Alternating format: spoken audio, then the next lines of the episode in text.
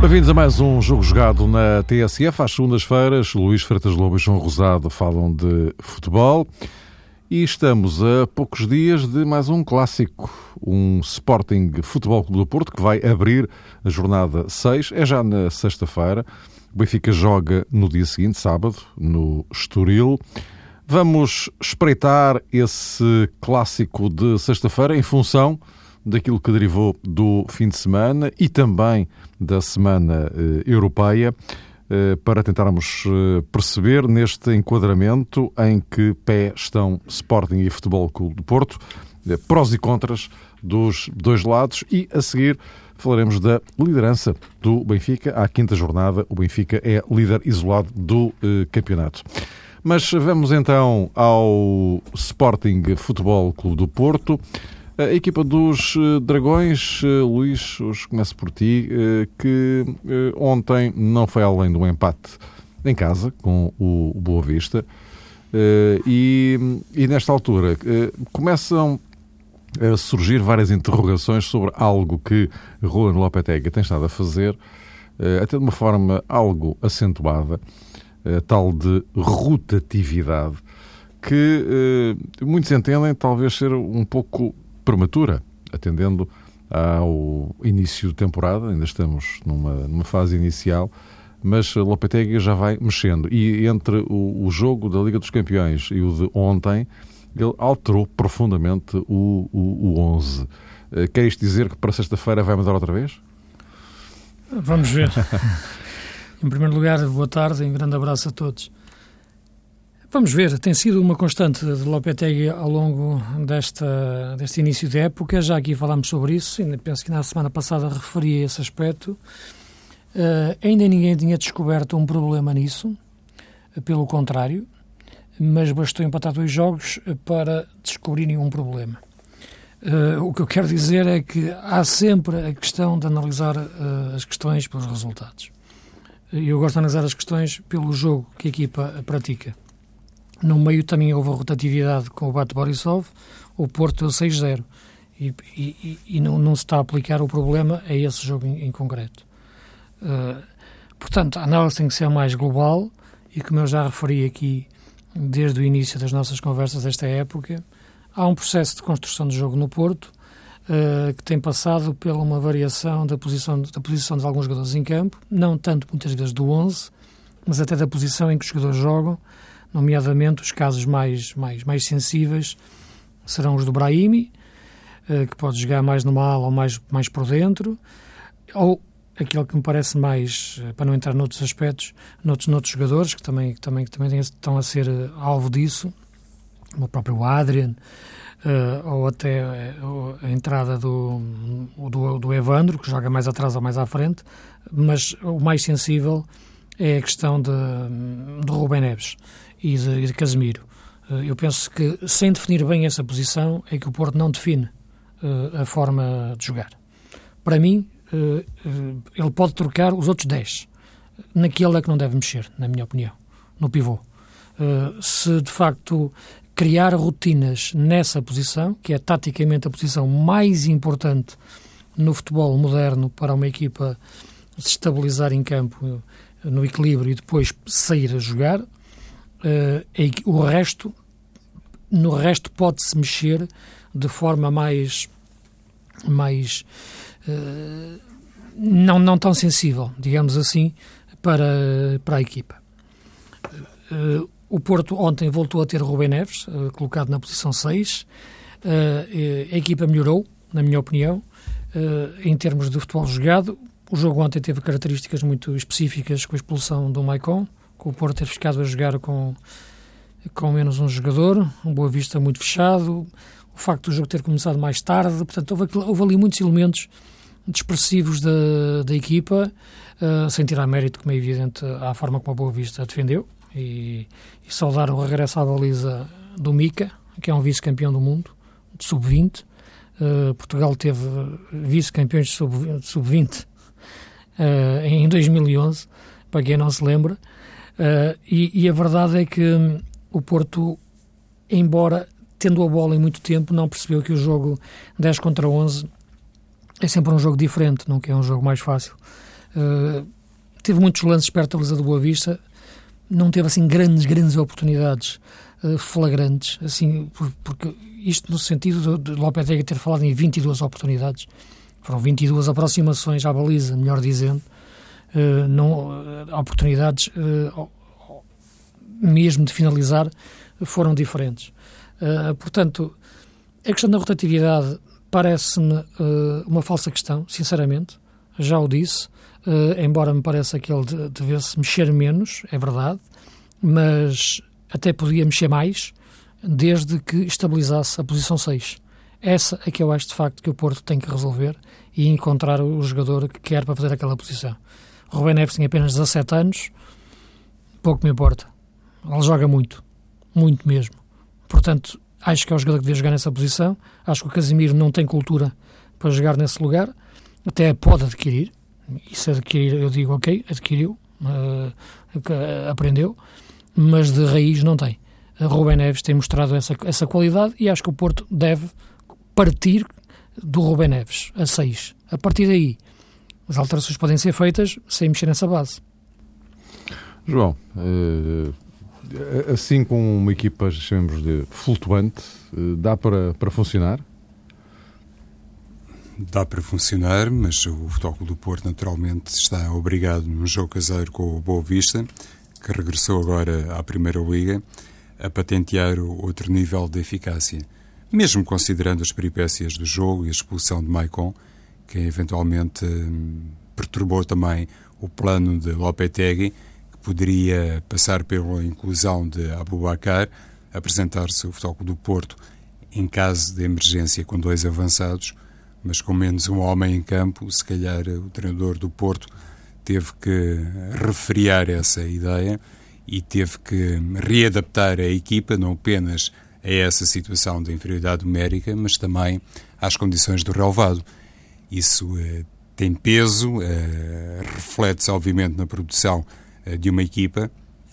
Nesta jornada, por exemplo, escutámos declarações de Sérgio Conceição em que ele se insurgia, ou através das quais se insurgia contra o estado da relva do terreno de jogo no Estádio da Madeira, na partida frente ao Nacional, e as equipas tecnicamente mais evoluídas, acredito que possam também acusar uma deficiência maior se o estado relevado não estiver eh, nas condições perfeitas, eh, se estiver particularmente pesado, olhando para jogadores como Brahimi, próprio Telho, Ricardo Quaresma, que entrou no decorrer da partida, é fácil de perceber que determinado tipo de movimentos não saem com a fluidez necessária e, sobretudo, com a naturalidade própria de quem tem uma grande capacidade técnica, de quem usa muito a velocidade mas que em certo sentido acaba por ter no relevado mais um inimigo, mais um adversário.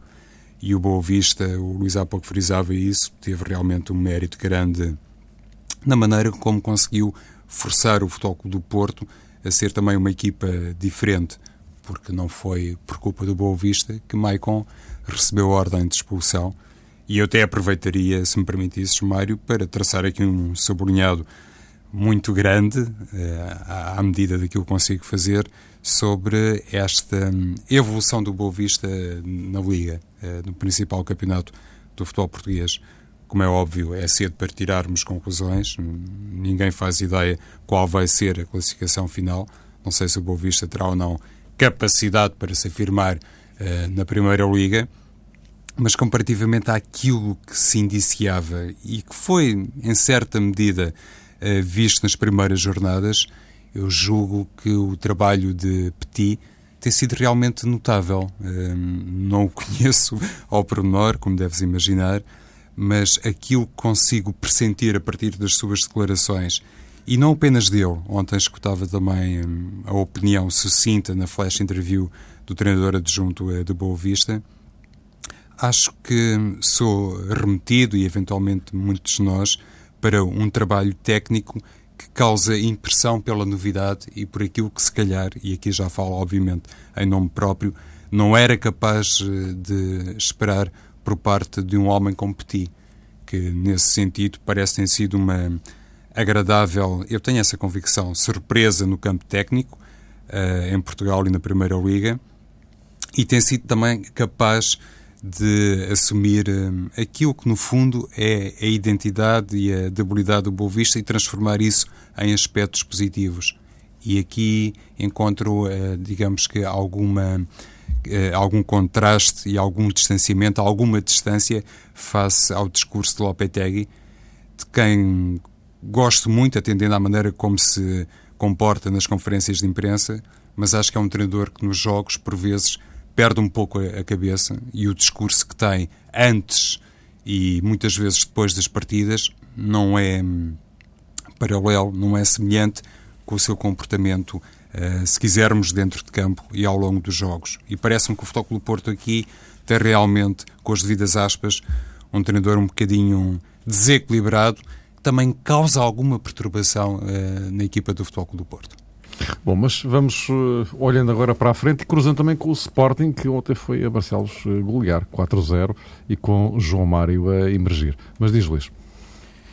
Não, em relação ao Porto era isso que estava a referir, eh, porque numa equipa que joga em 4-3-3 e que procura uma variante sempre em relação a, a um dos médios, ou há, e, e, repara, a forma como ele jogou contra o Bate Borisov até nem, nem é bem de, de três médios. A colocação do Adrian junto do Jackson era uma evolução de um sistema quase até parecido com, com o que o Benfica costuma jogar.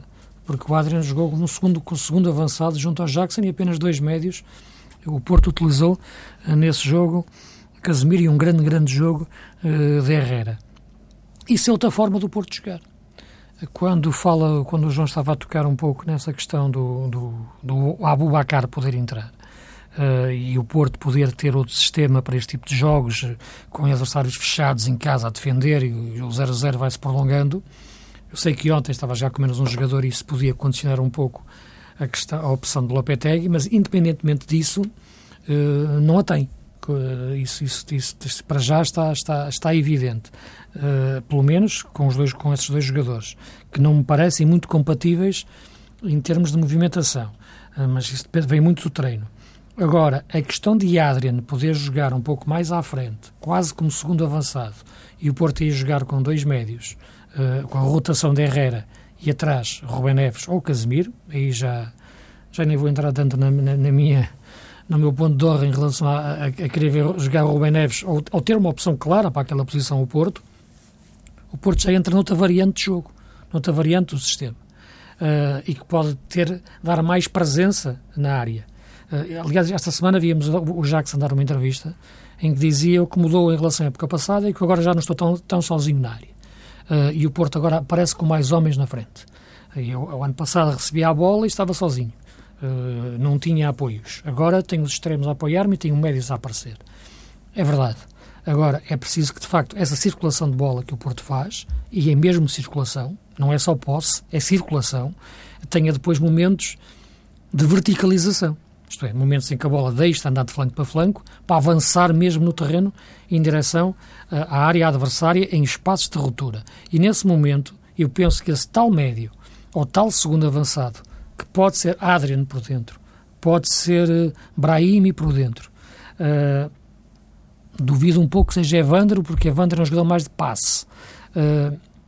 O Porto poderá utilizar nestes jogos. Eu acho que nestes jogos dizer que, que acabas com 83% de posse não é um elogio que estás a fazer. Porque, de facto, o que é que fizeste a bola então durante tanto tempo? Se tiveste a bola durante 83% e não conseguiste marcar um gol ao Boa Vista, uh, com todo o respeito para o Boa Vista, como é evidente e como o João disse, partilho a opinião dele, uh, não é um elogio, sinceramente. Ver, ver uma equipa do Porto com tanta posse de bola e não fazer um golo, portanto, a questão passa muito pela forma como aproveita depois essa posse de bola na fase de finalização. Não digo finalização remate, mais do último passo de construção da última jogada para a finalização.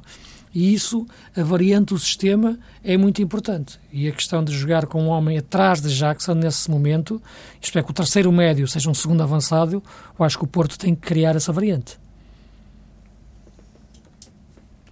Ora, e em relação ao uh, Sporting, portanto, este, isto é o que temos em relação ao Porto neste, neste momento. Em relação ao Sporting, ontem, uh, dizia eu, uh, vimos João emergir, João Mário.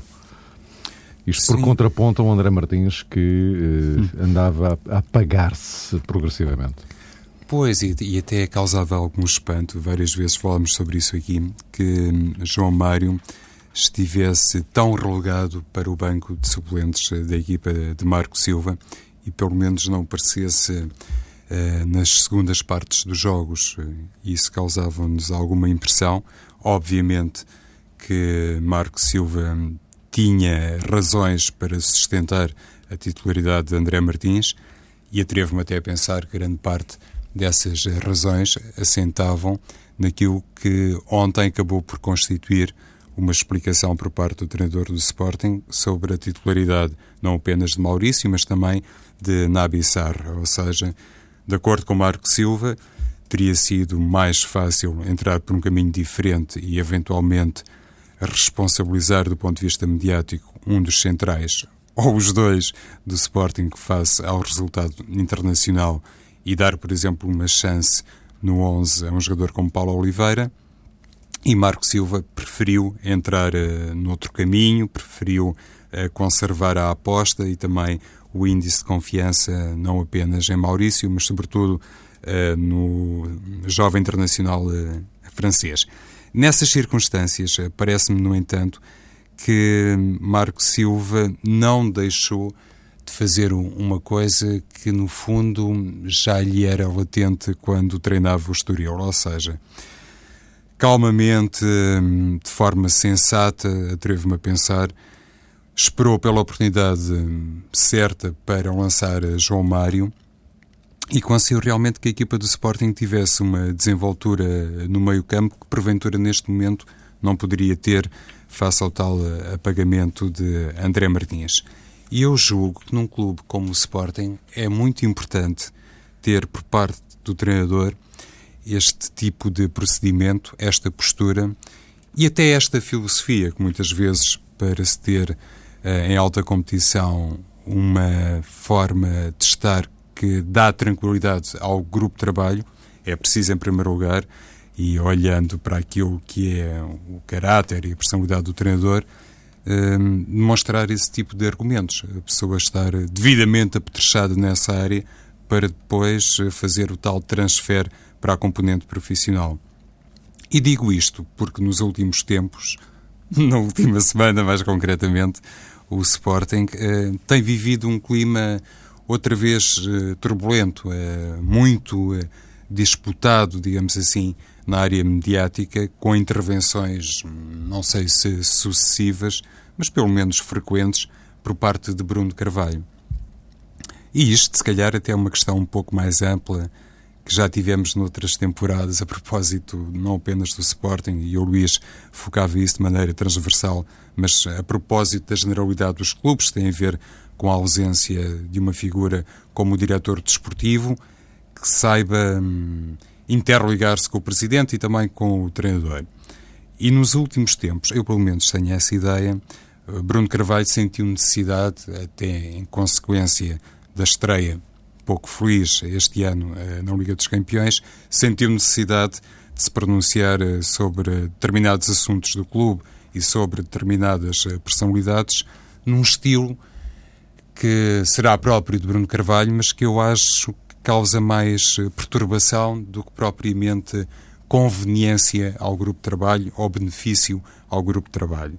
E em contraponto, temos de facto um treinador não muito diferente, é verdade, daquilo que hum, era o comportamento em termos genéricos de Leonardo Jardim, temos um treinador que não entra muito por aí e que, hum, de forma mais ou menos eh, pacata e pacífica, na medida do possível, porque estamos a falar de um clube com um alto grau de exigência nos grandes do futebol português, consegue fazer eh, a tal, não é revolução, mas a tal mudança de veludo que depois proporciona, neste caso, um João Mário em grande plano como benefício, claro, também para a equipa.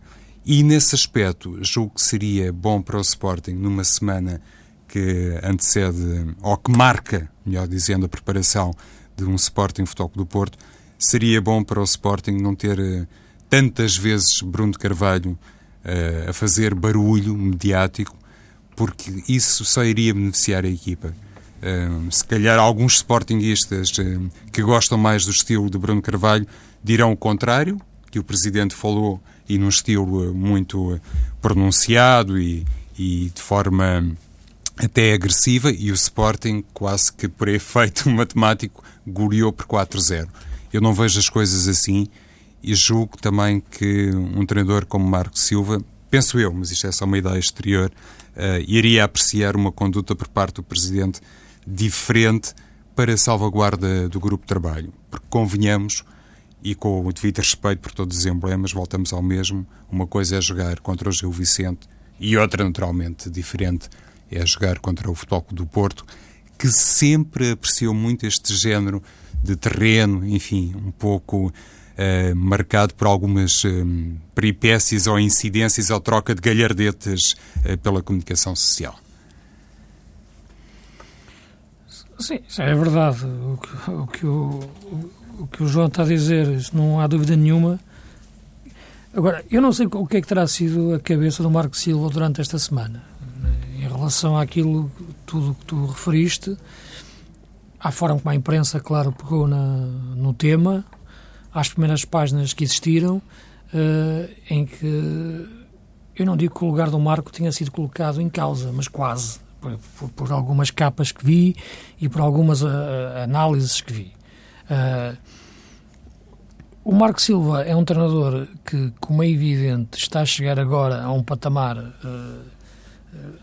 muito alto, saindo de um clube emergente como, como, como o Estoril, e é evidente que tudo isto para ele uh, também é novidade. Como é lógico, tudo isto para ele é novo. Uh, agora, o saber lidar com isto tudo, uh, com esta pressão, é muito. é um grande teste, porque fala-se muito no aguentar a pressão e aguentar a pressão, e quando se dizem aguentar a pressão, fala-se quase sempre na pressão externa, na pressão de ter que ganhar, ou a pressão, a pressão que vem de fora, não é? Da imprensa, a pressão dos adeptos. A pior pressão é interna. É quando por dentro se sente a pressão de ter que ganhar. E aqui neste momento referir em particular, estamos a falar do Sporting, como é evidente, mas isso funciona, já funcionou para o Jesus no Benfica, já funcionou para, para o Vitor Pereira ou para o, ou para o Paulo Fonseca, como é evidente, no Porto. Irá funcionar para o Lopetegui também. Essa pressão é que é terrível. Essa que é difícil de lidar. A pressão que vem de fora é a vida. Aí teriam que mudar de profissão. Não quero acreditar que o Sporting esteja neste momento uh, a criar de, dentro do, do, seu clube ou o Marco a sentir a pressão interna. Porque isso, isso sim seria de facto uh, o, marcar gols na própria baliza por parte da estrutura. Penso que isso não, não está a acontecer, embora o que se passou esta semana, em termos de declarações, acho que foram exageradas. Há momentos em que o silêncio é de facto a melhor forma de falar. Uh, e acho que é o, Sporting, o que o Sporting tem que fazer novamente uh, esta semana. Uh, veremos também o que será a postura do Porto, até em função daquilo que foram os dois últimos jogos e a forma como o Porto reagiu no fim dos dois últimos jogos à questão das arbitragens, porque por mais que nós queiramos e, e, e queiramos e fazemos, que é falar de futebol, e ponto final, uh, esses temas são sempre os temas que depois são tão debatidos e se, se o Porto vai por aí. Aliás, praticamente são os únicos que de facto são debatidos. Exatamente, não, é verdade. Não, não, não queria ir tão longe, não, estou, não, mas, mas, é, é verdade. Não, não, estou a dizer nada do, é do outro mundo, basta é. olhar para o cenário mediático. É, é mesmo isso. Não estou a dizer mentira nenhuma, isto é factual. Estás, estás, estás, a dizer um facto, nem sequer estás a emitir. Claro, isto é factual, nem é, factual. nem é uma opinião. Claro. E portanto, eu, eu penso que podemos ter, e acho que vamos ter, um grande Sporting Porto, com duas grandes equipas. Uh, neste momento, uh, com o Porto vindo de dois empates e o Sporting depois da excelente exibição de ontem, embora, como disse o João, de facto temos que proporcionalmente ver uh, o adversário Gil Vicente e as particularidades que teve o jogo de ontem e a forma como a equipa do Gil abanou logo, logo de início. Mas, portanto, ultrapassando esta questão que referi, que queria referir do Marco e da pressão interna uh, que ele não pode estar a sentir, não acredito que ele esteja a sentir, porque se ele está a sentir neste momento, seria a pior forma do Sporting gerir este momento. dizer que falou-se muito na questão André Martins e João Mário. Eu, sinceramente, não é que eu seja um defensor do André Martins, nem, nem, nem ele precisa disso. Uh, se precisar, não, não, será, não, será por, não será por mim que vai encontrar, embora eu seja um grande admirador dele, desde, desde o sub-16, que, que, que, eu sigo, e, e, digo bem dele. Não acho que, fosse um problema para a equipa, até porque uh, a forma dele jogar e a forma dele se movimentar não foi muito diferente do que o João Mário ontem fez. Agora, o João Mário tem outra, tem outra, tem, tem outras coisas, tem, tem outra cultura de posse de bola, uh, sabe ter a bola de outra forma. O André é um jogador mais de rupturas.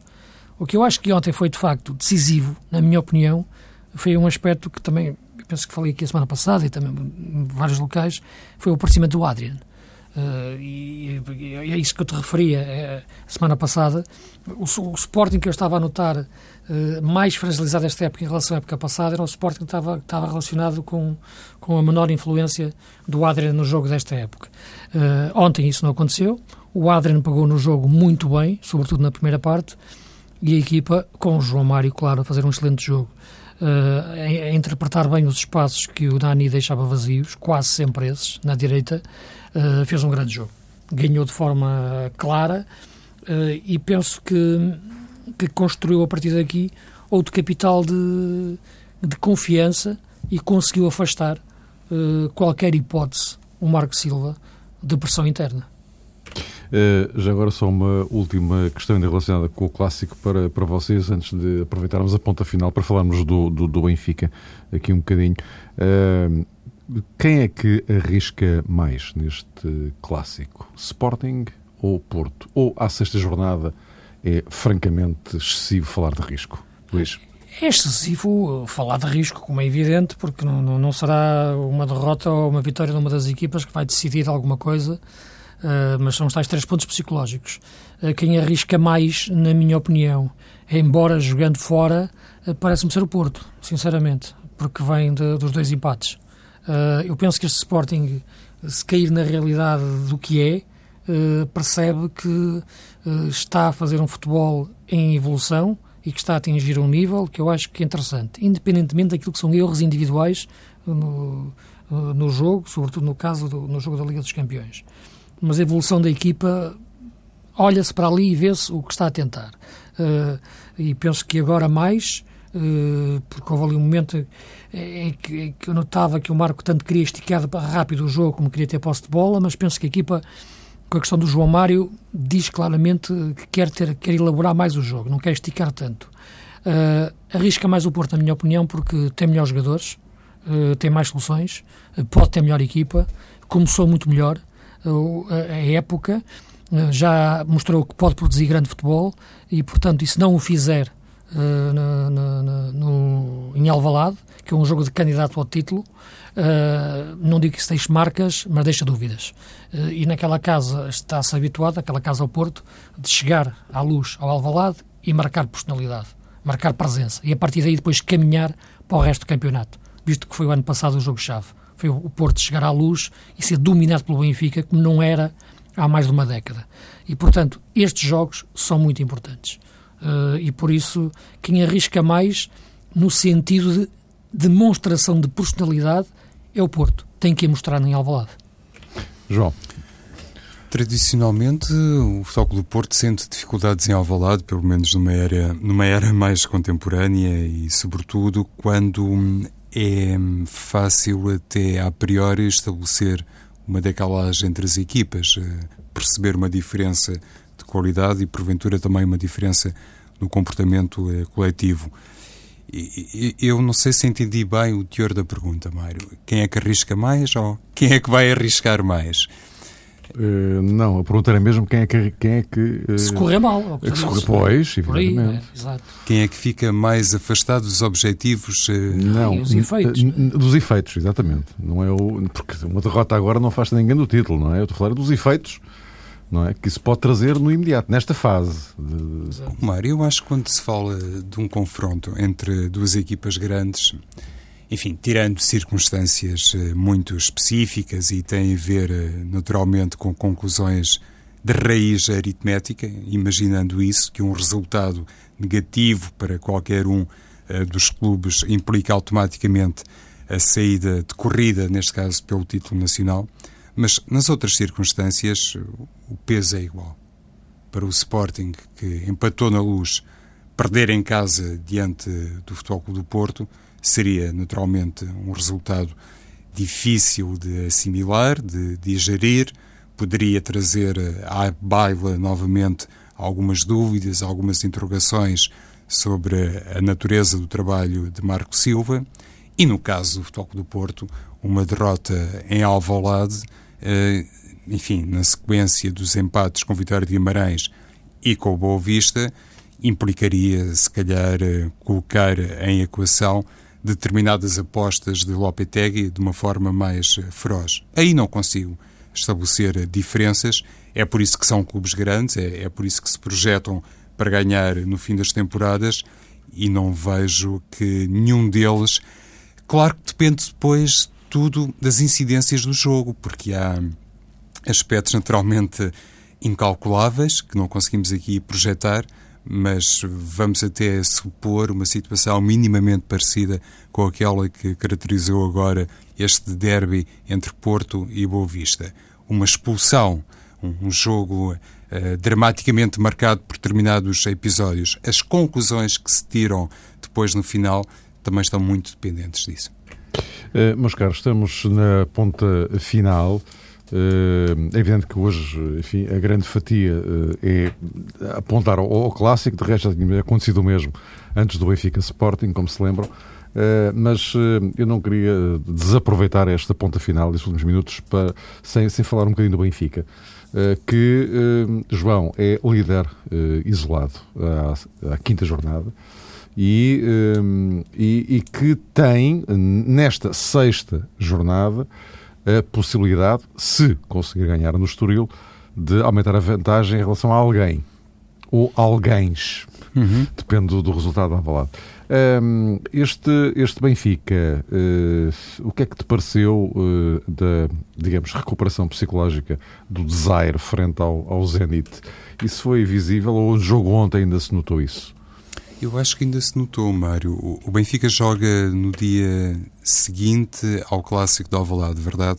O que pode também representar eh, uma vantagem para Jorge Jesus. Ele ontem foi questionado sobre isso, o treinador do Benfica, uh, respondeu um bocadinho no seu estilo, dizendo que não tinha ainda sequer feito essa leitura de calendário, não estava propriamente em condições de assumir na plenitude uma resposta a essa questão, porque estava, digamos que, a quente ainda a pronunciar sobre o jogo e não tinha feito, de facto, a, a projeção a curto prazo, atendendo a essa possível realidade para a equipa do Benfica.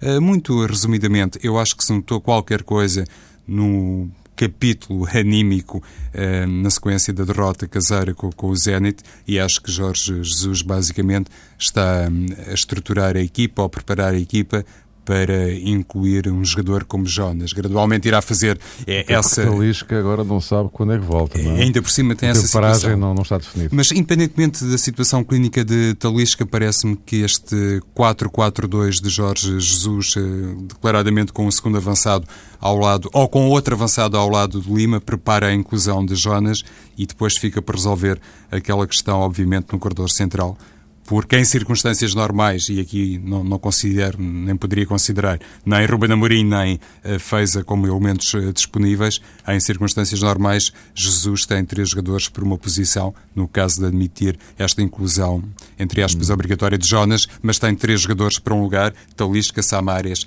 e o próprio Cristante, para jogar ao lado de Enzo Pérez.